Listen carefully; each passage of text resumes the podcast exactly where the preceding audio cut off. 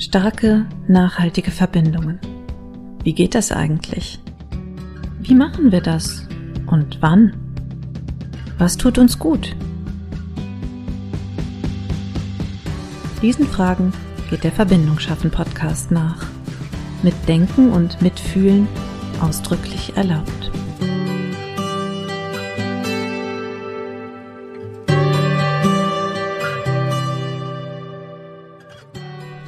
Verbindung schaffen heißt der Podcast. Heute mal wieder mit einem Gast, einer Gästin. Rani Gindel ist nämlich hier bei mir und Rani und ich, wir kennen uns jetzt schon einige Jahre, sind immer wieder in Kontakt miteinander über verschiedenste Themen. Ich glaube, gefunden haben wir uns über das Schreiben, weil äh, wir da den Anknüpfungspunkt hatten und dann haben sich so viele Themen ergeben, dass wir immer wieder im Austausch sind miteinander. Und ich bin super, super froh, Rani, dass du heute hier bist und mit mir über Verbindung sprechen möchtest. Verbindung zum Thema Krise, was sich jetzt erstmal so anhört wie, oh Gott, echt, darüber wollen die reden. Aber es ist halt super spannend, was du machst. Und genau, ich freue mich sehr, dass du da bist. Herzlich willkommen im Verbindung schaffen Podcast. Danke für die Einladung. Ich freue mich auch, dass ich hier bin. Und ich habe ja ganz viel, seitdem wir dieses Gespräch ausgemacht haben, darüber nachgedacht, was denn Krise überhaupt für mich ist, weil heute gerade wieder so ein Tag war, wo ich aufgewacht bin mit Kopfschmerzen und, und alles war halt irgendwie nicht so, wie man sich das vorstellt. Und dann habe ich mir gedacht, eigentlich begleitet mich Krise schon ewig. Und für mich ist Krise im Gegensatz zu vielen anderen Definitionen nämlich eigentlich Leben im Sinne von, ich wachse mit Herausforderungen, das ist mir sehr bewusst. Und das hätte ich jetzt auch schon als Krise definiert. Das heute Morgen? Kast ja, dieses Aufwachen und nicht fit sein. Ich bin ja auch ähm, lungentransplantiert und das könnte man auch als Krise betrachten. Ein Leben mit einer chronischen Erkrankung. Und also so mein Leben durchdenkend handle ich mich von Krise zu Krise und durch Krise zu Krise und habe aber auch schon überlegt, ob ich da nicht eine Definitionsänderung herbeiführen möchte. ah, ja, dann, wir, wir müssen sowieso nochmal sprechen, wie, wie genau das zustande gekommen ist mit deinem Thema Krise. Aber jetzt hast du schon so in zweieinhalb Nebensätzen gesagt, du bist äh, lungentransplantiert. Mhm. Zweifach ja sogar. Mhm. Und das ist, also ich denke in dem Moment sofort, ach du, das würde ich jetzt mal Krise sagen, nennen. Würdest du sagen, dass das so, oder die, die Diagnose vielleicht, du hattest die Diagnose Lungenhochdruck, würdest du sagen, dass das so die richtig krasse Krise deines Lebens war? Oder ist das einfach nur eine von Ganz viel. Und du hast ja gesagt, es gibt eben die großen, die kleinen. Es gibt irgendwie so viel, was wir eigentlich Krise nennen können. Aber was ist da passiert mit dir, mit deinem Leben? Weil das ist ja schon äh, was Bedrohliches. Ja, das ist richtig. Die Diagnose pulmonale Hypertension, das war so die, die Basis. Das ist eine seltene Erkrankung der Lungengefäße nämlich. Und das war im ersten Moment schon eine Krise, aber ich habe es nie verstanden, was diese Krankheit eigentlich bedeutet. Und dementsprechend habe ich das nie als Krise empfunden, sondern mehr als Herausforderung. Für mich war so dieses, okay, ich habe jetzt diese Krankheit und ich kämpfe. Das ist, glaube ich, auch eines der ersten Dinge, die jemand sagt, ist, wenn wir irgendwas in unser Leben bekommen, das wollen wir nicht, dann kämpfen wir gegen an. Und das habe ich gemacht und das hat mich, glaube ich, in meine erste wirkliche Krise hineingebracht, die ich jetzt so bewusst in meinem Erwachsenenleben hatte. Und zwar, das war das Burnout. Das war ein Burnout, das mich echt aus meinem Leben gekickt hat. Und wo ich mich nicht mehr ausgekannt habe. Ich habe mich nicht mehr gekannt. Und das war, also das war die erste richtige Krise. Aber, aber warte noch mal ganz kurz, nur dass ich das richtig verstehe. Du sagst, mhm der die Diagnose kam und du hast gesagt, okay, das ist jetzt meine Challenge. Mhm. Und ich kämpfe jetzt dagegen, ich mhm. tue, was ich tun muss. Das ist so ein Muster, was mir auch sehr vertraut ist. Ich, ich mache das, das auch äh, meistens so. So, was muss ich machen? Alles klar. Und dann hast du aber gemerkt, dass, dass du zu viel gemacht hast. Oder wie, wie würdest du, also der Burnout ist die, die Folge davon? Der Burnout war die Folge davon, dass ich sehr lange geglaubt habe, und das kommt aus meiner Geschichte heraus, dass ich alles selbstständig alleine tun muss. Das ist, glaube ich, auch so ein Gedanke, der vielen sehr bekannt ist. Ja. Ich mache es genau. allein, ja. Mache es allein und dieses, wenn es keiner tut, muss ich es halt machen. Und ich habe halt einfach nicht weniger getan, sondern ich habe einfach auf mein Leben, das eh schon voll genug war, noch die Aufgaben einer, einer chronisch Kranken reingepackt. Nämlich kümmere dich um deinen Körper, mach irgendwas, damit du weniger Stress hast. Und interessanterweise ist mir nie eingefallen, auf der einen Seite weniger zu tun, sondern ich habe einfach, ich habe da mit Yoga angefangen und habe einfach tägliche Yoga-Klassen noch in meinen Tag hineingepfercht. Und mit dem Ergebnis, dass ich um zwischen fünf und sechs, glaube ich, oder nein, um fünf bin ich aufgestanden. Ich weiß gar nicht, entweder um fünf oder um sechs. Und hab dann, äh, bin dann nach Wien gependelt. Ich habe da eineinhalb Stunden Pendelzeit noch gehabt. Habe dann am Abend nach meinem Job noch das Yoga hineingequetscht und oder irgendwelche kulturellen Aktivitäten, weil das muss man ja auch machen. Und dann bin ich nach Hause gekommen, jeden Tag so um 10, 11. In, in, was für ein, in was für einer Situation warst du? Du warst verheiratet, ne? Ich war verheiratet. Ich war in einem großen Unternehmen in, in der Organisation, im Projektmanagement, in der Organisation. Also ich konnte alles gut organisieren. Aber was du nicht organisieren kannst, ist, dass du Pausen brauchst als Mensch. Aber das also ist ja irre, dann hast du ja genau dieses, mhm dieses hektische Hamsterradleben, was man so gerne in äh, Filmen auch zeigt, dieses erfolgreiche cool. im großen Business und und hast dann einfach vergessen, ja, also obwohl du hast ja gesagt, du machst was für deinen Körper, ja klar, das Yoga, aber das ist noch so eine zusätzliche Aufgabe quasi. Mhm. Hm? Ich glaube, das ist grundsätzlich das Problem in unserer Gesellschaft, dass wir immer glauben, dass wenn etwas kommt, dass wir was tun müssen. Dass wir aufgefordert sind, eine Handlung zu setzen. Im Sinne von Aktivität nämlich. Und eigentlich wäre es, und ich spüre das immer mehr und ich merke es immer mehr, dass oft das, was es braucht, um die Handlung wirklich dann gut umzusetzen, die Ruhe davor ist. Ich glaube, dass also mich, ich kenne es so ein bisschen aus meiner Situation heraus. Ich habe ja schon länger mit Migräne zu kämpfen. Klar, lässt sich jetzt nicht vergleichen, aber das sind auch immer kleine Krisen, wenn ich so eine, wirklich so eine Attacke habe, mm, auch dann mein, mein tägliches Leben auf die Reihe zu kriegen mit diesen Schmerzen und das, was mir die Neurologin geraten hat, war, ja, machen Sie doch einfach weniger.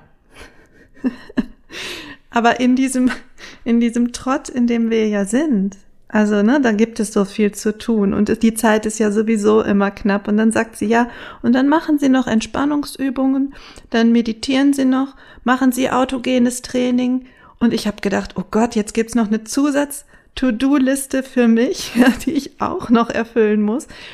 Und das kam noch so zusätzlich obendrauf und hat mich permanent gestresst. Also die Reaktion, glaube ich, es passiert was und dann muss ich etwas ändern, das sagt ja schon Aktion, ne? Also diese mhm. Panik, oh Gott, jetzt muss ich ganz viel tun oder ganz viel anders machen.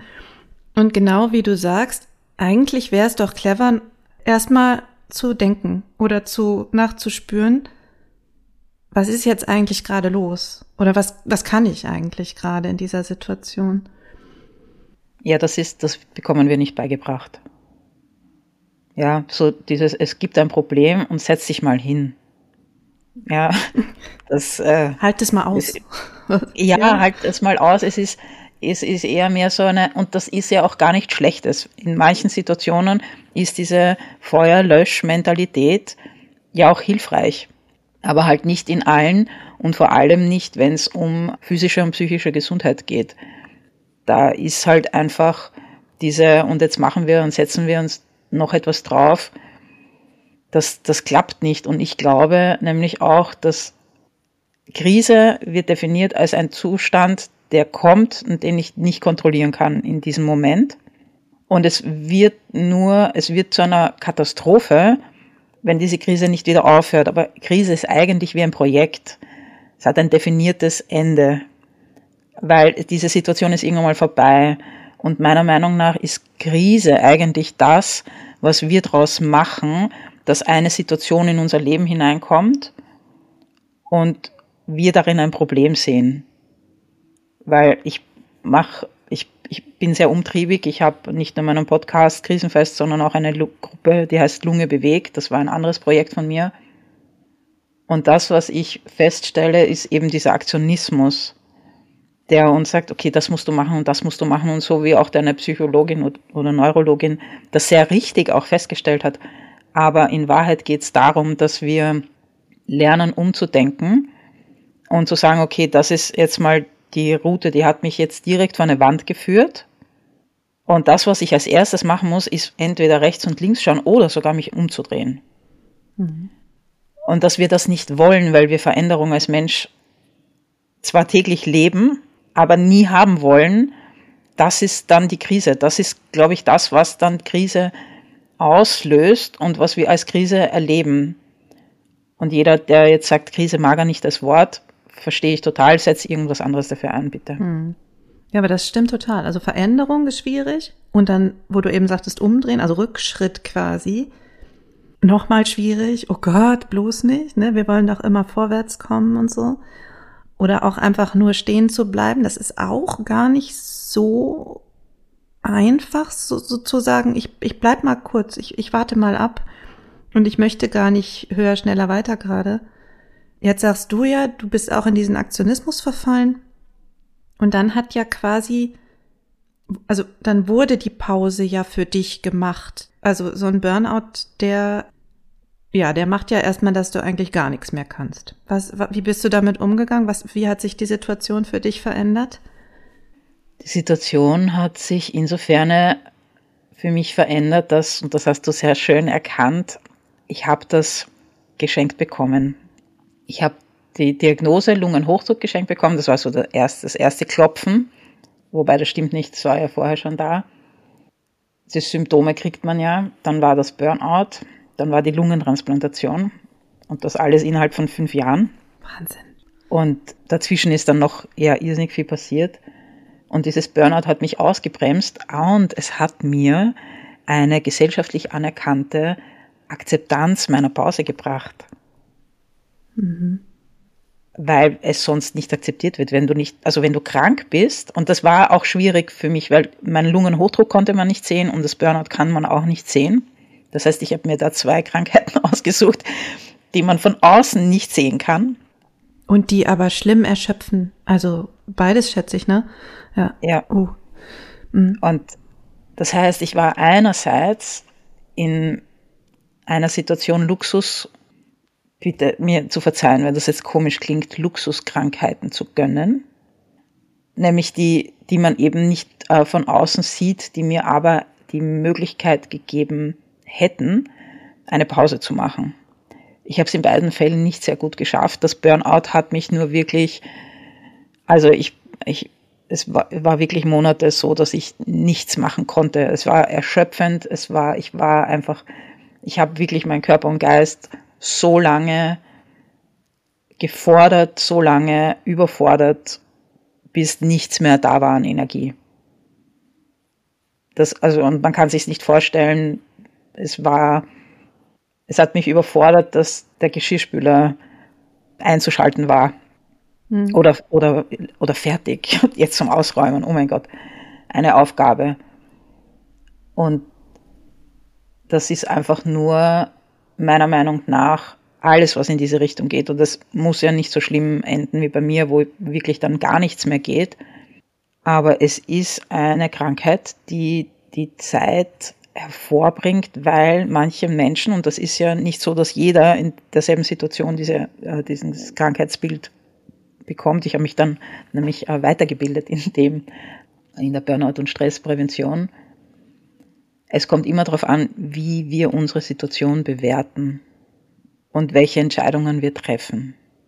Und diese Entscheidungen und dieses Bewerten kommt aus dem heraus, wie wir eigentlich, wie wir als Kinder waren und wie wir Stress erlebt haben und was für Entscheidungen wir getroffen haben. Und ich habe schon sehr früh die Entscheidung getroffen, dass ich das einfach selber mache, was ich brauche. Mhm.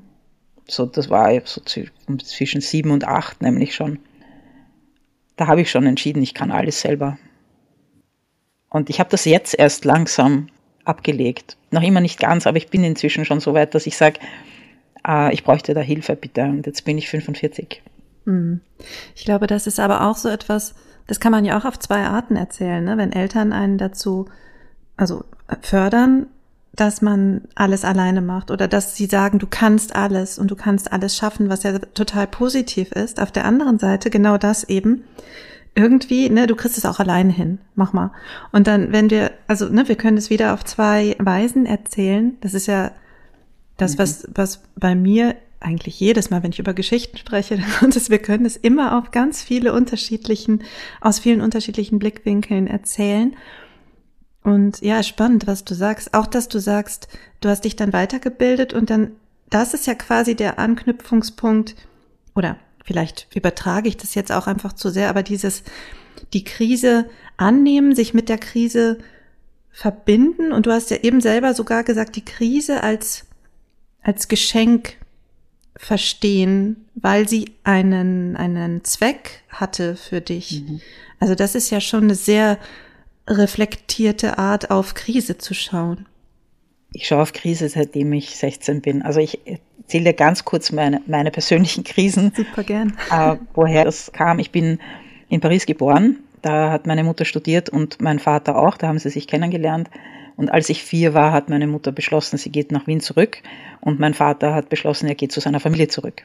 Genau, das war so die erste Krise, die ich eigentlich, die hatte ich gar nicht so mehr in Erinnerung, bis man mir halt erzählt hat von dem Tag, an dem mein Vater wegfuhr und nie wieder kam. Ich dürfte das gespürt haben, weil es war eine, ein anderer Abschied. Gut, da war ich vier, dann hat meine Mutter einen Mann geheiratet, der ähm, zu seinen eigenen Kindern sehr nett war, aber wir waren nicht seine eigenen Kinder, mein Bruder und ich. Dann bin ich mit zehn Jahren zu meiner Großmutter gekommen und war dann äh, in einer Situation, wo ich auch in dem Setting, wo du eigentlich Lernunterstützung brauchst und so, wo du auch natürlich, man kommt in die Pubertät und ähm, es war sowieso eine schwierige Zeit. Da war nicht sehr viel Halt. Das heißt, da habe ich so meinen eigenen Halt gesucht und da war eben auch die Zeit, wo ich beschlossen habe, ich kann eh alles selber, ich brauche niemanden, der sich um mich kümmert allein als Selbstschutz. Weil wenn ich jemanden gebraucht hätte, der sich um mich kümmert und die Hausübungen anschaut und so, dann hätte ich einfach niemanden gehabt, gell? Ähm, meine Großmutter hat sich sehr bemüht, aber das hat sie einfach überfordert. Und genau, und so bin ich in die Pubertät hineingeschlittert und mit 16 habe ich dann angefangen nachzudenken, was denn meine Aufgabe im Leben ist und ob das überhaupt so Sinn macht, gell, dass es mich dann auch gibt. Und habe dann äh, nach ein paar Jahren des intensiven Nachdenkens befunden, ja doch, äh, wir haben alle unsere Aufgabe und für mich war so das Bild einer Uhr, dass jedes kleinste Rädchen in einer Uhr notwendig ist, damit das ganze Werk läuft. Ich habe das schon schreibend verarbeitet und war, ich habe einige Sachen äh, noch immer sehr künstlerisch unterwegs, nämlich äh, ich habe immer geschrieben, wenn es mir super gut gegangen ist und ich habe immer geschrieben, wenn es mir sehr, sehr schlecht gegangen ist. Mhm. Und dann war ich in der ersten Krise so, ich, ich habe dann ein bisschen äh, holprige Situationen gehabt in der Schulzeit und war dann in einer Situation, wo ich zwei Jahre älter war als alle meine anderen Schulkameradinnen. Da war ich gerade 18. Das war dann auch schon ein bisschen eine Krise, weil ich habe doch äh, wirklich viel gearbeitet und habe mich immer schlecht verstanden gefühlt. Auch, auch wieder so ein Ding, wenn ich damals nicht den Impuls gehabt hätte, ich muss das alles selber schaffen, hätte, wäre mir vielleicht die Idee gekommen, ich könnte doch mit der Lehrerin zum Beispiel reden, gell, wie es mir, wie es mir so geht. Aber auf die Idee, dass das eine Möglichkeit wäre, bin ich gar nicht gekommen. Ja, aber boah, Pubertät. Ja, also, war, so die, also in, in diesem heranwachsenden Alter, da, da ja. gehst du nicht zu deinen Lehrern. Also ich hatte da auch in der Schule mal so kleine und größere Krisen. Mhm. Aber das ist nicht, die, da glaubst du auch nicht dran, dass die dir helfen können.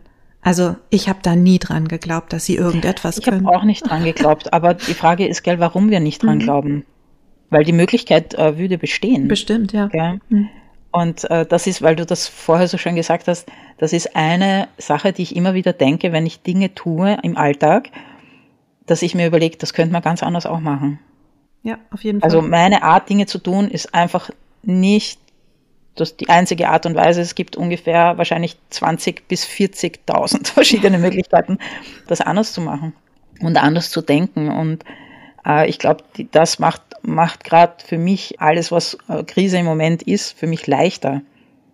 Weil die, äh, weil die Handlungsfähigkeit, die wir ja oft in, in Krisen verlieren, weil wir glauben, wir haben keine, die einfach äh, sehr präsent wird, wenn du sagst, wenn du es nicht so machst, machst du es anders. Hm. Ja, und jedenfalls bin ich dann in dieser Klasse gesessen und das war eigentlich auch mein Glück, dass ich dann ja alles gewusst hatte. Ich hatte es nachgelernt über den Sommer, alles, wo ich mir schwierig, äh, wo ich Schwierigkeiten hatte und habe dann wirklich ein Jahr gehabt, wo ich, glaube ich, 18 oder 19 Bücher gelesen habe. Mhm. Und das war Hermann Hesse. Und da gibt's ein sehr schönes Buch vom Hans Behmann, das heißt Stein und Flöte. Mhm. Ich habe den trotzdem ja zum Leben sagen, den Viktor Frankl gelesen. Also alles so in Richtung Krisenbewältigung und auch ein Buch, das habe ich jetzt wieder gelesen, äh, die Erkenntnisse der Celestine, wo es darum geht, so was ist denn unsere Wahrnehmung vom Leben und wie, wie schaffen wir es, unser Leben durch Gedanken irgendwie zu verändern. Und dann habe ich äh, die, die Matura gemacht, endlich, und da waren dann auch andere Sachen dabei, aber bis dorthin war es dann super und dann kam meine Großmutter und hat gesagt, von heute auf morgen, du und übrigens kannst du nicht mehr bei mir wohnen. Uh. Ja, und da bin ich, da habe ich dann auch eine Entscheidung getroffen, wo ich mir im Nachhinein denke, so, warum war da von mir aus nicht die, die Idee, was anderes zu suchen, gell? Ich bin immer so in eine Hilflosigkeit hineingestolpert. Ich bin dann einfach zu meiner Mutter zurück und die hatte eigentlich keinen Platz. Dann habe ich mit meinen zwei kleinen Schwestern, pubertierend, in einem Zimmer gewohnt. habe dann parallel probiert zu studieren und habe nebenbei auch noch gearbeitet. Oh, das ist auch eine Das war wieder ne? mal so eine das, ja, also das war wirklich anstrengend. Und in der Zeit habe ich meinen Ex-Mann kennengelernt. Also der war für mich zu dem damaligen Zeitpunkt der Ritter auf dem weißen Ross. Und das Problem ist, ich bin dann wirklich zu Cinderella mutiert, allerdings nicht zu nach dem Schuh, sondern zu vor dem Schuh. Okay, und habe wirklich geglaubt, ich muss irgendwie sowas tun. Gell? Ich, du musst dir das und ich glaube, dass ich muss mir die ah. Liebe verdienen, ich muss mir das Leben verdienen, ich muss das alles, ich muss irgendwie was ähm, besonders gut machen, damit ich dieses Glück sozusagen verdient habe. Und im Nachhinein gesehen, muss ich sagen, habe ich ihn damit auch überfordert, gell? Weil äh, Geschenke annehmen, das, das übe ich äh, seitdem ich diese Realisierung habe auch. Und ich habe, äh, das Leben hat mir meinen heutigen Mann auch geschenkt, und es hat mir geschenkt, dass dieser Mann sich damals von mir getrennt hat nach der Transplantation. Also der hat, im ersten Moment klingt das so, oh mein Gott, der hat dich ja. nach der Transplantation. Aber in Wahrheit hat er mich nach der Transplantation, also wie alles vorbei war, wie ich eigentlich in dem Moment war, wo ich mein Leben wieder selber in die Hand nehmen konnte, weil, und ich kann mich noch so genau erinnern, er hat gesagt, ich habe gesagt, ah, ich brauche dich doch. Und er hat gesagt, du brauchst mich nicht. Und ich habe mir gedacht, wie kann er nur? ja, also im ersten Moment, ganz ehrlich, ist Krise scheiße. Ja, im ersten Moment ist es scheiße und es ist super. Und das Beste, glaube ich, was man machen kann, ist einmal weinen und einmal schreien. Bitte geht's raus in den Wald, schreit's, ja, im Auto, wo auch immer, lasst das raus, sagt's, wie arm ihr seid und dann wirklich dieses Loslassen, dieses Verbalisieren, ja, wie das jetzt im Moment ist. Und dann kann man weitergehen. Und ich glaube, nur in dem, dass wir das auch durchleben, können wir auch weitergehen, weil das ist auch so das, was, was mich so an Krise fasziniert und warum das auch so präsent in meinem Leben ist immer, ist, dass ich das so auch wie eine Katharsis sehe, gell? Dass wir da durch was durchgehen und ich habe auch den Phönix als Bild für mich, äh, für meine zwei Transplantationen gewählt, weil du wirst verbrannt. Du wirst verbrannt, bis nichts mehr von dir über ist. Und das ist in Wahrheit, glaube ich, der Sinn einer Krise. Und das ist das, warum wir so viel Angst haben davor, weil wir glauben, wenn nichts mehr von uns da ist, ist nichts mehr von uns da, aber es stimmt nicht. Weil aus der Asche heraus entsteht das Neue und die Asche sind ja auch nur wir selbst. Und ich bin gerade in einer Situation, wo ich auch wirklich feststelle, wenn ich nicht alles niederbrenne, und dieses Mal und seit einiger Zeit bin ich gefordert in meinen Krisen, es wird mir das nicht mehr geschenkt, es wird wirklich von mir erwartet, diese Entscheidungen selber zu treffen. Ah, und wenn es nur ist, dass ich es loslasse als Idee, dass ich sage, ich mache das jetzt weiter, aber ich stress mich nicht mehr deswegen. Ich habe jetzt eben gedacht, wie super, also was für eine mega Perspektive das ist, um jetzt nochmal auf das Thema Verbindung zu kommen, mhm. die eigene Geschichte quasi als Aneinanderreihung von Krisen zu erzählen. Vielleicht nicht nur von Krisen, sondern eben von von Weiterentwicklung, ne? weil nichts anderes ist es ja. Es passiert was, du kommst mit deinen eigenen Ressourcen nicht weiter, du musst was Neues tun, was umdenken, vielleicht vorher einmal Pause machen, einmal weinen, einmal schreien, aber dann braucht es etwas Neues und du bist danach eine neue Version, aber eigentlich wartet schon die nächste, die nächste Krise, mhm. die dich dann aber doch wieder nach vorne bringt und vielleicht müssen es nicht immer lebensbedrohliche Krisen sein, aber, aber noch einmal zu schauen, welche Schwierigkeiten habe ich eigentlich gemeistert? Also man kann es ja auch einfach als, ne, so Heldenreise, jetzt bin ich wieder bei meinem Thema, aber mhm. das wirklich als Reise nehmen, als Kämpfe sehen, als Herausforderungen, Challenges und es dann erzählen als eine einzige Folge von Transformation. Super spannend. Ich habe weil du das vorher gerade auch gesagt hast, ich habe vorher, ich habe sehr viel über Geschichten nachgedacht, die Geschichten, die wir uns erzählen, weil ich habe in den letzten Jahren immer wieder Geschichten erzählt, die eigentlich total nicht hilfreich für mich waren. Und da habe ich dann sehr viel darüber nachgedacht, welche Geschichten wir uns erzählen. Und ich habe irrsinnig viele Geschichten im Laufe meines Lebens über mich erzählt. Entweder aus Scham, weil ich die Realität nicht wollte, oder weil ich gedacht habe, wenn ich diese Geschichte erzähle, zum Beispiel, ich habe so einen bösen Stiefvater gehabt, ja, dann definiere ich mich auf eine Weise so wie, ja, da bist du durchgegangen oder du warst zu arm oder sowas und dadurch kriegst du dann Aufmerksamkeit. Und wahrscheinlich kam es einfach davon, dass ich nicht selber gewusst habe, dass ich mir selber Aufmerksamkeit schenken kann in einem Ausmaß, das auch ausreicht. Ja, und es passiert langsam in meinem Leben, dass ich dorthin komme, dass ich sage, es ist gut, ja. Und natürlich hat mir das alles geholfen. Aber ich erzähle meine Geschichte fast nicht mehr so. Ja, nur für dich jetzt speziell, Anna, weil ich beschlossen habe für mich, dass ich mir eine neue Geschichte erzählen will. Und dass ich mein Leben anders berichten will, dass ich anders von mir denken möchte was auch damit zu tun hat, dass ich merke, dass ich mich selbst sabotiere, indem ich sage, weiß ich eigentlich gar nicht, bin ich nicht so eine Expertin darin, ah, ja. Ja, ja. Aber es ist halt, also es ist jetzt etwas, was ich selten höre. Also meine eigene Geschichte kann ich auch so erzählen.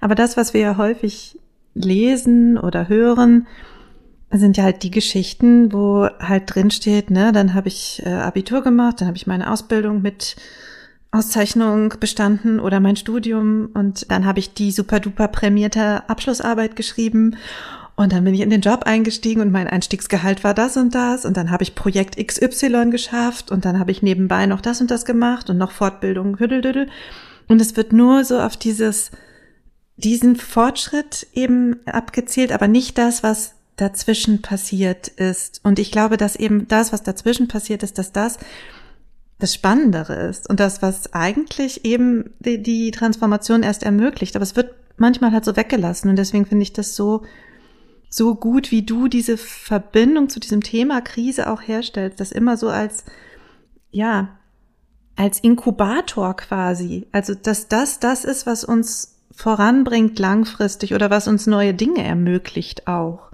Mhm.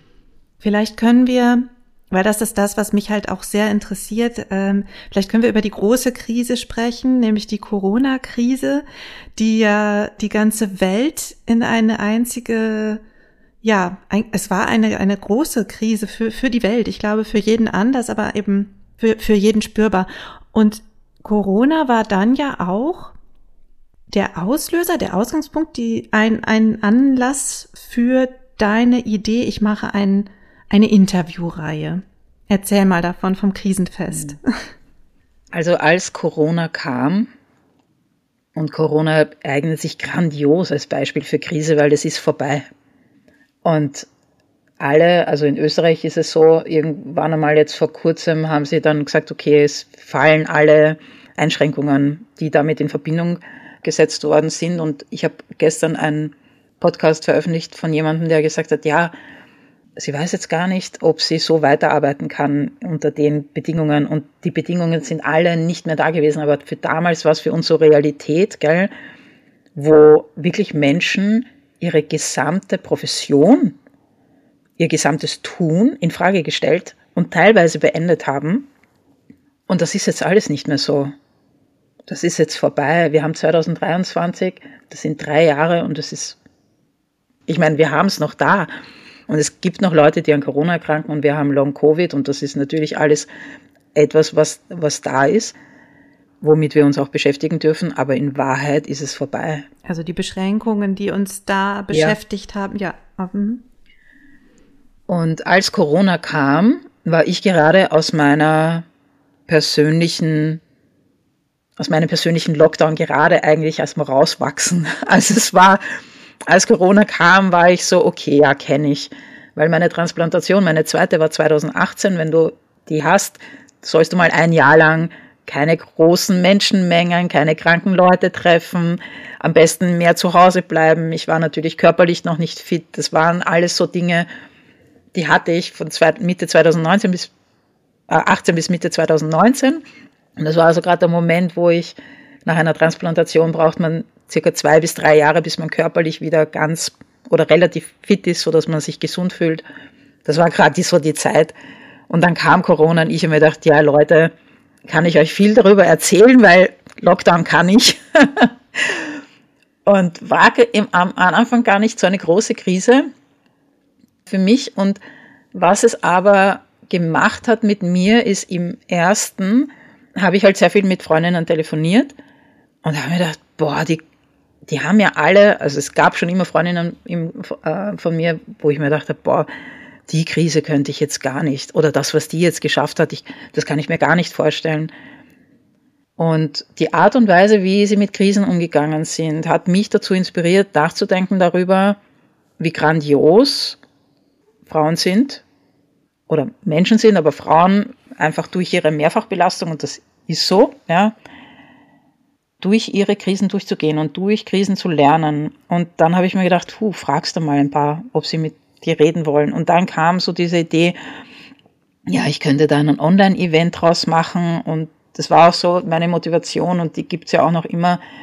So, mach was mit deinem Leben. Ja, also sei nicht nur chronisch krank, ruh dich nicht nur aus, sondern mach halt einfach auch was. Und habe angefangen zu suchen und, und nachzufragen und willst mit mir und habe eben auch da ähm, mit Frauen gesprochen, so wie mit dir.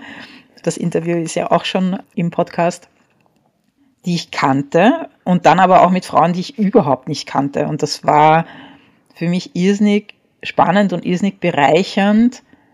Und da habe ich bemerkt, mir macht dieses äh, Sprechen und in Verbindung gehen, nämlich mit mit Menschen so viel Freude und das ist echt etwas, das ich gut kann und wo ich durch diese Krise eigentlich eine neue Möglichkeit für mich aufgetan habe, wo ich mir immer gedacht habe, es muss, es muss Yoga sein. Ja, ich bin, bin ja Yoga-Lehrerin, es muss ja irgendwas mit Yoga zu tun haben. Und interessanterweise, Yoga heißt ja auch Verbindung eigentlich, ja, to huge, also huge ist die Sanskrit-Wurzel von diesem Wort und das bedeutet verbinden, ja das Joch eigentlich. Ja. Das verbindet ja auch. Das verbindet die zwei Ochsen Aha. mit dem Karren hinten. Ja. Es lenkt, es hilft zu führen und zu lenken. Mhm. Ich hatte jetzt gedacht, äh, Bewegung und Atmung war jetzt so meine spontane, ja, weil du ja immer also, das Ein- und das Ausatmen mit einer bestimmten mm, Bewegung, ja. das ist das, was ich nicht so gut hinkriege. Ich möchte einfach atmen. Hallo. Das ist, also die Geschichte vom Yoga ist auch eine, eine krisenbehaftete, weil das, was wir unter Yoga verstehen, eigentlich sich ähm, so tun mich immer so schwer mit dem, also 18. bis 19. Jahrhundert, gell, als die Briten äh, in Indien waren, da hat sich diese Art von Yoga, die wir jetzt machen, in Verbindung mit alledem, was die Briten auch gebracht haben, nämlich Boxen und äh, Bewegungstraining und sowas, hat sich entwickelt. Und der Yoga, den der Patanjali beschreibt, wenn wir die Patanjali Yoga Sutren, wo jeder sagt, das ist das äh, Nonplusultra von Yoga, gibt es auch übrigens kritische Stimmen, ich studiere das ja, der hat eine Zusammenfassung gemacht und da heißt Asana nichts anderes als Sitz. Mhm. Und man geht davon aus, dass Yoga, und da muss man auch wieder differenzieren, äh, waren auch Asketen zum Beispiel, die einfach ihren Körper sehr, da hat der Yoga war nicht sehr nett zum Körper, gell? Und jetzt ist so irgendwie dieses, äh, sei nett zu deinem Körper und lass deinen Geist in einem gesunden Körper wohnen und so. Das kam alles später und es ist wirklich total interessant, sich das anzuhören das ist auch immer wieder eine Krise für mich, dass ich sage, okay, ich weiß jetzt ist nicht viel von dem und dann stehe ich da vorne als Yogalehrerin und habe Leute von mir, die überhaupt keine Ahnung haben vom Yoga und denen ich eigentlich nur beibringen will, was sie lernen wollen, nämlich die Bewegung mit der Atmung zu verbinden. Ja, still zu werden, mhm. äh, bewusst zu sein in diesem Moment. Aber das ist eigentlich nicht die ursprüngliche Bedeutung vom Yoga. Ja, guck, jetzt sind wir schon wieder an so einem Punkt, wo ich denke, das ist jetzt wieder ein neues Thema. wir können, Gehen wir zurück. Können wir Gehen das wir machen wir ein anderes Mal vielleicht? Ja. Lass uns nochmal über Krisenfest sprechen. Mhm. Mit welchen Frauen hast du gesprochen? Also du hast gesagt, ne, du hast einfach geguckt, wer ist eigentlich da. Was mhm. waren denn die Kriterien für die Auswahl? Also worauf hast du geachtet? Was sind das für Frauen gewesen? Auf meinem Bauch. Das war eine total intuitive Auswahl ich bin äh, durch Facebook gesurft und immer wenn ich mir gedacht habe, puh, das klingt aber interessant, habe ich einfach nachgefragt. Und bei manchen äh, Frauen wusste ich, dass äh, Geschichten da sind und bei anderen nicht. Und ich habe wirklich äh, da keine, also das war natürlich auch schon ein Impuls, dass ich gewusst habe, aber es war wirklich komplett intuitiv. Also bei manchen Frauen, die ich gefragt habe, habe ich mir gedacht, boah, das hätte ich jetzt gar nicht erwartet. Und ich bin auch in diese Gespräche mit sieben Fragen hineingestartet, aber oft ohne, ohne eine großartige Vorbereitung. Ja. Also es kamen dann auch Dinge von Frauen, die ich auch schon länger gekannt habe, wo ich mir dachte, boah, das habe ich gar nicht gewusst, gell? Und das, also deswegen sage ich noch immer, es ist eine Schatzkiste weil da so viel Kraft drinnen steckt. Und deswegen habe ich mich auch entschieden, das weiterzuführen und aber auch die Gespräche, die ja eigentlich in der Corona-Zeit, in einer Zeit, die jetzt, und das stimmt eigentlich auch nicht, Corona ist in dem Sinne nicht vorbei, weil es wird uns immer begleiten. Wir haben das alles miterlebt, alle natürlich in dem individuellen Kontext, in dem wir drinnen stecken, aber das wird immer ein Teil unserer Geschichte sein. Und deswegen gebe ich es auch raus, weil es war nicht Corona bezogen. Corona war eine Frage, aber die anderen Fragen waren eigentlich so drauf gerichtet. Und das ist das, was ich eigentlich auch rausbringen wollte. Und das war das Ziel und ist das Ziel für ein Krisenfest, mit Frauen darüber zu sprechen, wie sie Krise erlebt haben und was sie daraus gemacht haben. Und da ist das Inspiration, das heißt ja auch weckt, also will deine innere Heldin wecken, ich bin zutiefst davon überzeugt, dass wir alle Kräfte haben und dass wir es uns oft nicht zutrauen, sie zu wecken oder uns überhaupt nicht trauen und uns denken, na, das kann ich doch nicht machen, gell?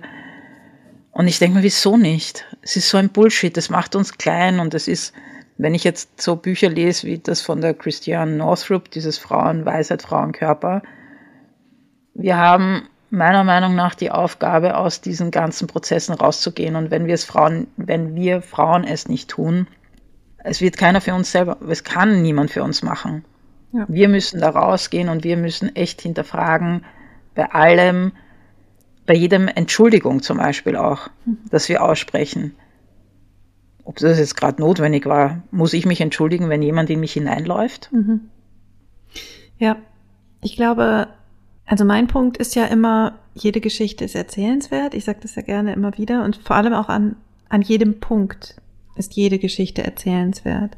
Mhm. Und diese, diese Frage nach der Heldin oder nach dem, ja, also wie wir eben mit schwierigen Situationen umgehen, welche Kräfte dann in uns wach werden, die wir nutzen können für eine Verbesserung, eine Veränderung der Situation und eben auch mit, mit schwierigen Situationen. Ich glaube, dass das halt das ist, was so, so spannend ist, einfach zuzuhören, wie Menschen Dinge tun. Mhm. Und es ist, es ist gar nicht so sehr das Besondere oder dass es irgendwelche besonderen Strategien sind oder so etwas, die man sich abschauen kann, sondern nur zu erfahren, ja, es funktioniert, wenn wir unsere, unseren Weg gehen, so, ne? Also wenn wir das machen, was wir für richtig halten und vielleicht nicht so sehr darauf schauen, was das Außen gerade von uns will. Also so habe ich deinen Podcast empfunden und ich fand es sehr spannend, weil wir hatten ja, also die Krisen waren ja auch ganz unterschiedlich, ne? Also ich mhm. hatte, ich hatte ja keine schwere gesundheitliche Krise zum Beispiel, weil du hast ja auch mit, mit ähm, Frauen gesprochen, die Krebsdiagnosen hatten, ja. sogar mehrfache. Mhm. Und ähm, da habe ich gedacht, wow, also das ist Wahnsinn, was, was die erlebt haben und welche Stärke da auch drin steckt. Und habe meine tatsächlich dann als gar nicht so groß empfunden, meine Krise. Und dann habe ich gedacht, was geht hier schon wieder ab, dass ich jetzt das vergleichen möchte, wer wie schlimmer dran ist. Und das ist was, was mich halt so sehr stört und wo ich halt dein Projekt so spannend finde, dass du es einfach, ja, also dass es eben nicht immer die gleiche Geschichte ist quasi, sondern dass es einfach jeder Manns oder jeder Fraus Geschichte ist und in jeder ist so viel, mm, so viel Idee und so viel Kraft einfach drin. Mhm. Also ich finde das Projekt ganz großartig, das kann ich schon mal sagen. Wir verlinken das natürlich auch in den Shownotes, da kannst du auch noch mal ähm, reinhören, auch in meine Krise, die ich ja beigesteuert habe zu dem Projekt und meinen Umgang auch mit der Krise. Und ja, was für mich vielleicht noch spannend wäre, du machst ja so viele Dinge. Also am Anfang habe ich gedacht, also als wir uns kennenlernen, habe ich gedacht, das ist Rani, das ist die mit dem Yoga.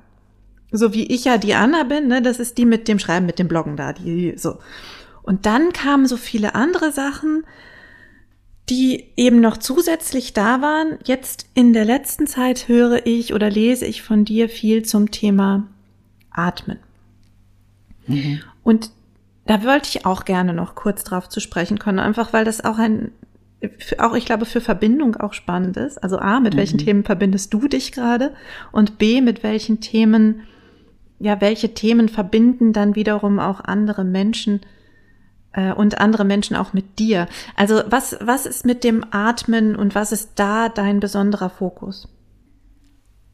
Du hast jetzt irrsinnig viele Dinge gesagt, mir sind dazwischen auch irrsinnig viele Dinge noch eingefallen. Ich möchte ganz kurz einhaken zu dem, was du gesagt hast deine Krise ist dir gar nicht so groß vorgekommen. Das ist gut und schlecht. Gut, weil wir die Perspektive ändern. Und schlecht ist eigentlich auch nicht. Aber die Herausforderung darin ist, die, die Wertschätzung für den eigenen Weg zu sehen. Und das ist eigentlich einer der Hauptgründe auch für Krisenfest, dass ich in eine Wertschätzung hineingehe für mich, für meinen eigenen Weg und auch und das wollte ich noch sagen, ich bin, ich bereue nichts. Auch die Dinge, wo ich mir denke, hättest du anders machen können, habe ich aber nicht. Und die Wertschätzung auch für den Menschen, der ich war in diesem Moment, mit all meinen Zweifeln, mit all meinen Hoffnungen, mit all meiner Liebe in eine Richtung, diese Entscheidung zu treffen, die ich für den Moment als die richtige gefunden habe.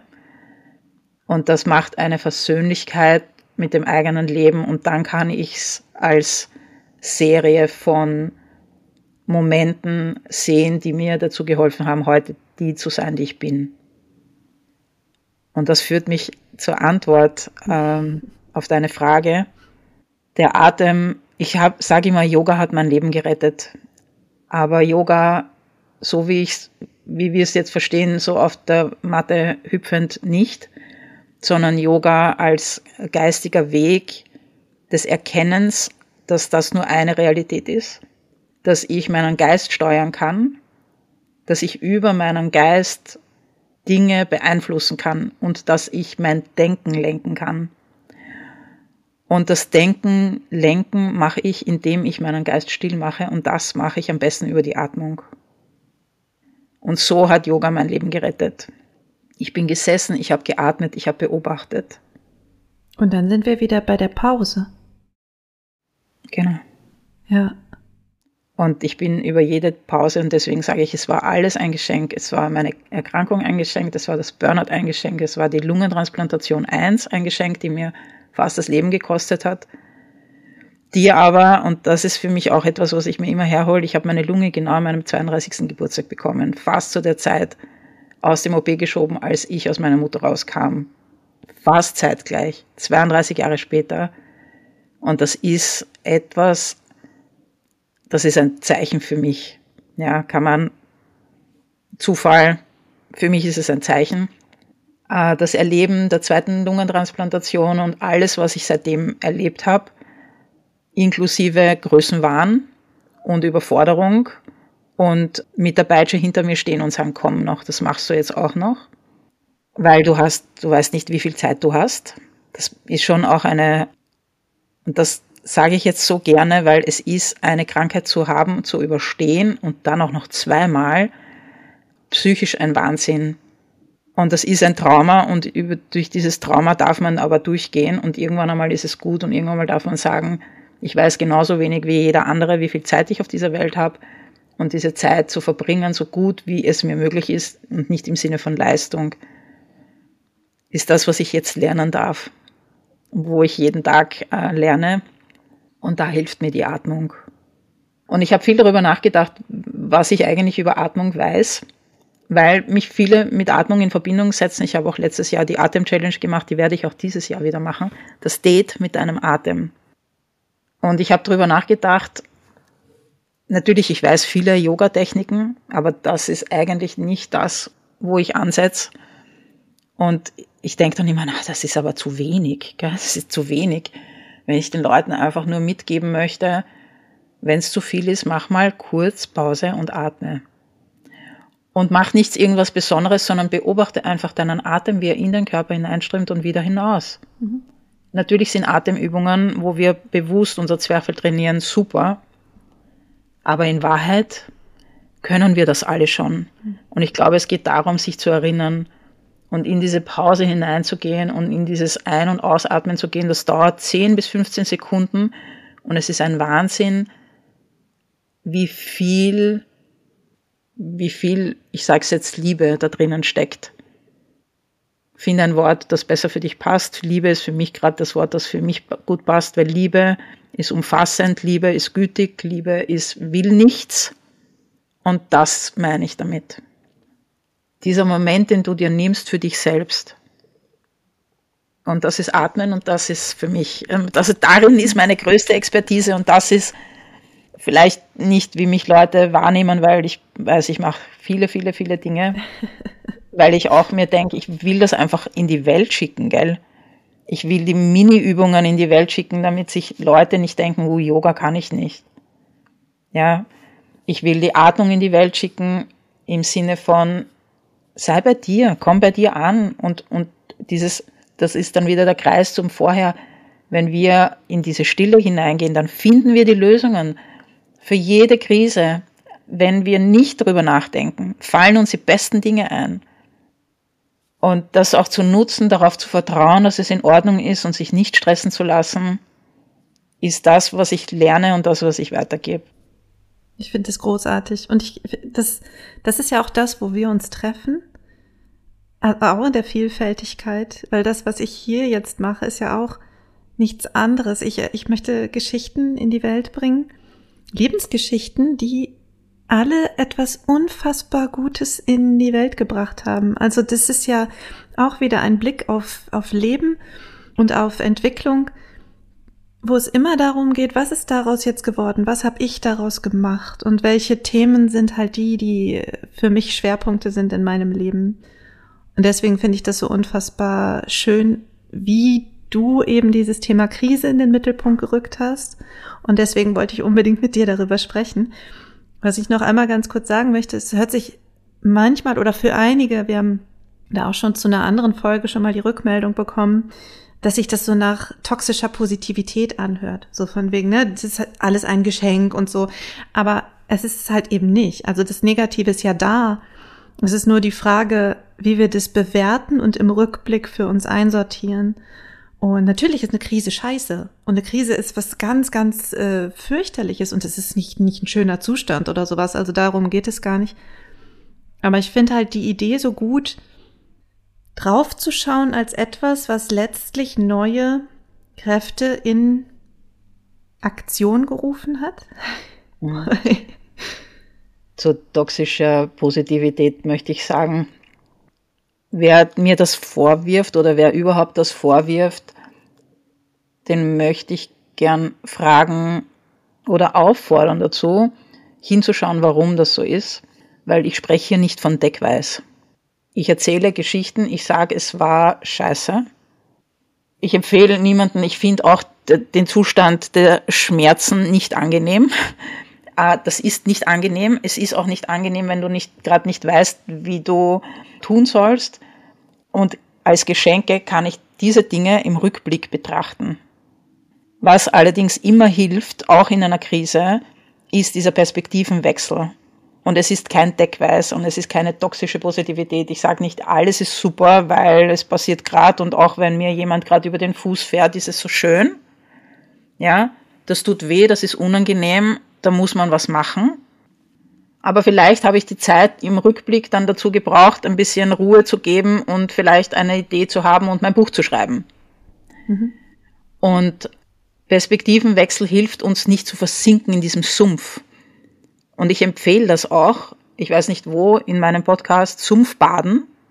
Geh hinein in deine Krise, geh hinein in dein Leid, bade dich in Selbstmitleid, wälze dich in deinem Schlamm und achte auf den Moment, wann es auch wieder gut ist. Weil wenn ich dann nur noch im Schlamm bin, dann muss ich mir überlegen, welche Geschichten ich mir erzähle. Oder wer da ist, um mich vielleicht mit einem Stock oder so wieder rauszuziehen? Ja, da bin ich eher ein münchhausenerischer Fan. Ich ziehe mich selbst am Schopf aus meinem Sumpf und ich glaube auch nicht, dass es irgendjemanden gibt, der das gut kann. Jemanden anderen positiv aus einer Krise herauszuziehen, wenn der selber nicht möchte. Weil der Stock kann da sein, ich kann ihn nicht greifen. Und das, muss ich sagen, ist auch eine Entscheidung, die man zu respektieren hat. Ich darf auch jemandem anderen mal zuschauen, wie der im Sumpf badet und da nicht rauskommt. Und das auszuhalten, dazu gehört auch was. Aber das ist seine oder ihre Geschichte. Und ja, es bringt überhaupt nichts, Deckweiß drüber zu geben oder drüber zu färbeln, weil das bröckelt irgendwann mal ab, wenn das Schlamm ist. Das geht ja gar nicht. Es geht schon daraus, dann rauszugehen, das abzuspülen und dann weiterzugehen. Und wenn ich bei diesem Bild gleich bleibe, wenn ich das abgespült habe, dann kann ich erst wieder klar sehen. Im Schlamm sehe ich überhaupt nichts Klares. Und es gibt natürlich die Tendenz, dass man sagt, das habe ich jetzt letztens war auf Twitter, dieses, äh, wenn ich drüber nachdenke, quasi, wie wäre es gewesen, wenn das und das schlecht gegangen, ausgegangen wäre, sich auch damit zu beschäftigen, mit der eigenen Sterblichkeit zum Beispiel, dann darf das auch sein, ohne dass wir Angst davor haben, in dieser Negativität und Anführungszeichen stecken zu bleiben. Und da liegt gerade der Zauber von der Veränderung, die wir eigentlich nicht wollen, dass nichts, nichts, es gibt nichts auf dieser Welt, außer Aufnahmen vielleicht, die unveränderbar sind. Hm. Es gibt nichts. Es ist jetzt fast schon ein schönes Schlusswort, aber ich habe doch noch eine letzte Frage. es tut mir leid. Und zwar hast du, ich glaube, es ist in deiner eigenen Krisenfestfolge auch gewesen, hast du gesagt, dass du mit deiner Krise so umgegangen bist, dass du gesagt hast, was soll mir jetzt noch passieren? Und dass es eine, eine Idee gab oder ein, ein, ein, ein Vertrauen, dass es schon irgendwie einen Grund haben wird. Mhm. Und das fände ich total spannend. Hast du eine Idee, woher du dieses Vertrauen genommen hast oder vielleicht immer noch nimmst in einer Krise oder in einer kriseligen Situation? Danke für die Erinnerung. Meine erste Lungentransplantation war so, dass meine Lunge aufgehört hat zu atmen und ich der Psychologin im Krankenhaus ein oder zwei Tage bevor meine Lunge aufgehört hat zu atmen gesagt hat, sie soll mich bitte abdrehen, weil ich kann nicht mehr. Ich sterbe. Also das ist, du, du spürst das ja auch, dass du stirbst. Und dann äh, war die Transplantation und ich war, glaube ich, drei Wochen im Tiefschlaf. Äh, in der ersten Woche haben sie mich nochmal aufgemacht, weil ein Hämatom drinnen war. Das habe ich alles nicht mitbekommen, aber ich bin aufgewacht nach drei oder dreieinhalb Wochen und habe äh, nicht sprechen können, weil ich intubiert war.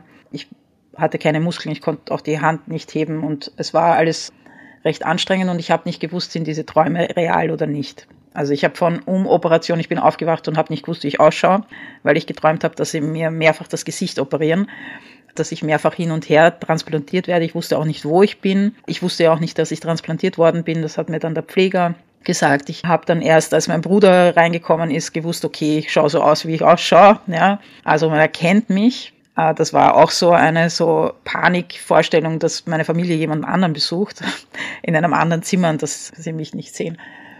Und das alles erlebt zu haben, hat mich zu dem gebracht, dass ich gesagt habe, muss ich noch ergänzen. Und ich habe auch mehrfach erlebt, ich bin synkopiert, bedeutet, mein Herz hat aufgehört zu schlagen. Das macht das Gehirn, das dreht einfach ab, wenn zu viel Stress ist, damit sich sozusagen das System neu wieder hochfahren kann. Wenn das Herz überfordert wird, wird es abgedreht, bist du weg für einen Moment. Und all diese Synkopen habe ich erlebt als irrsinnig schön. Also der Zustand, in dem du dann dort bist, ist hell und weich und warm und freundlich. Und wenn du zurückkommst, ist kalt und hart und du bist beengt durch den Körper. Das ist seitdem meine Vorstellung vom Tod. Genau. Und diese Vorstellung kombiniert mit dem Wiederaufwachen und Wissen, was ich da jetzt erlebt habe, hat mich zu dem Satz gebracht, was soll mir jetzt noch passieren? Und ich bin drauf gekommen, und das war auch eine super, eine super schöne Erfahrung eigentlich. Ich bin ja aus meinem Leben herausgefallen und habe festgestellt, sehr schnell, ich bin vollkommen ersetzbar in meinem eigenen Leben. Vollkommen. Wenn es mich nicht mehr gibt, macht es wer anderer. Punkt. Das war schon mal eine Erleichterung. Dann, ich hatte überhaupt keine Verpflichtungen mehr, gell, als ich aus dem Krankenhaus rausgekommen bin. Ich hatte ja kein Leben, da war kein Job mehr, da war keine, äh, also schon Beziehung, aber ich hatte, niemand wollte was von mir. Na, das wäre ja auch noch schöner gewesen, ey.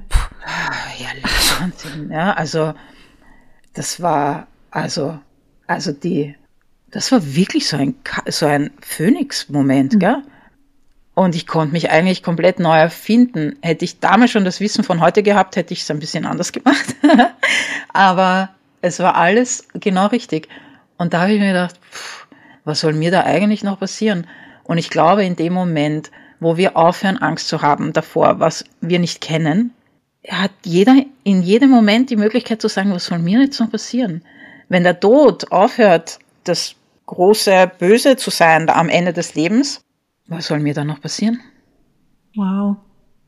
Ja, das ist ein wirklich kraftvoller Gedanke. Ich habe den selber auch schon gehabt, weil ich ja auch oder die Ärzte zu einem Zeitpunkt in meinem Leben nicht mehr so genau wussten, warum, warum hat die Frau überlebt? Was ist passiert?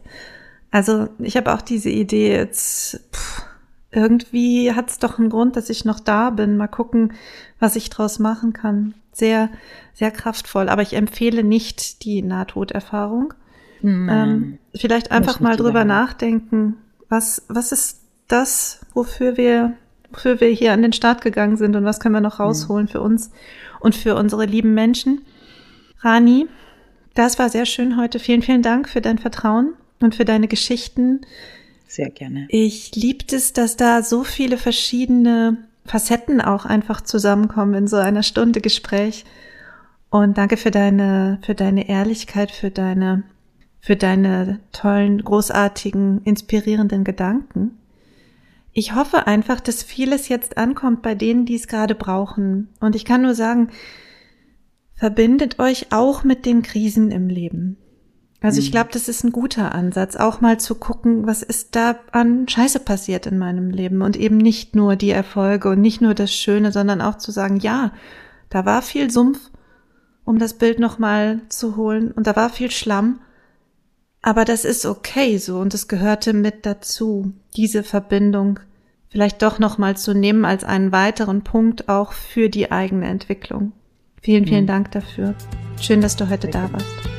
Danke für die Einladung nochmal. Wir verlinken alles, was wichtig ist zu dir, zu deinen Projekten und ähm, ja, wenn ihr Fragen habt, Rückmeldungen zu diesem Podcast, Rückmeldungen zu Rani, vernetzt euch auch unbedingt mit Rani. Wie gesagt, alle Links findet ihr in den Show Notes und ich freue mich einfach auf die nächste Folge. Danke fürs Zuhören, wo auch immer ihr gerade seid.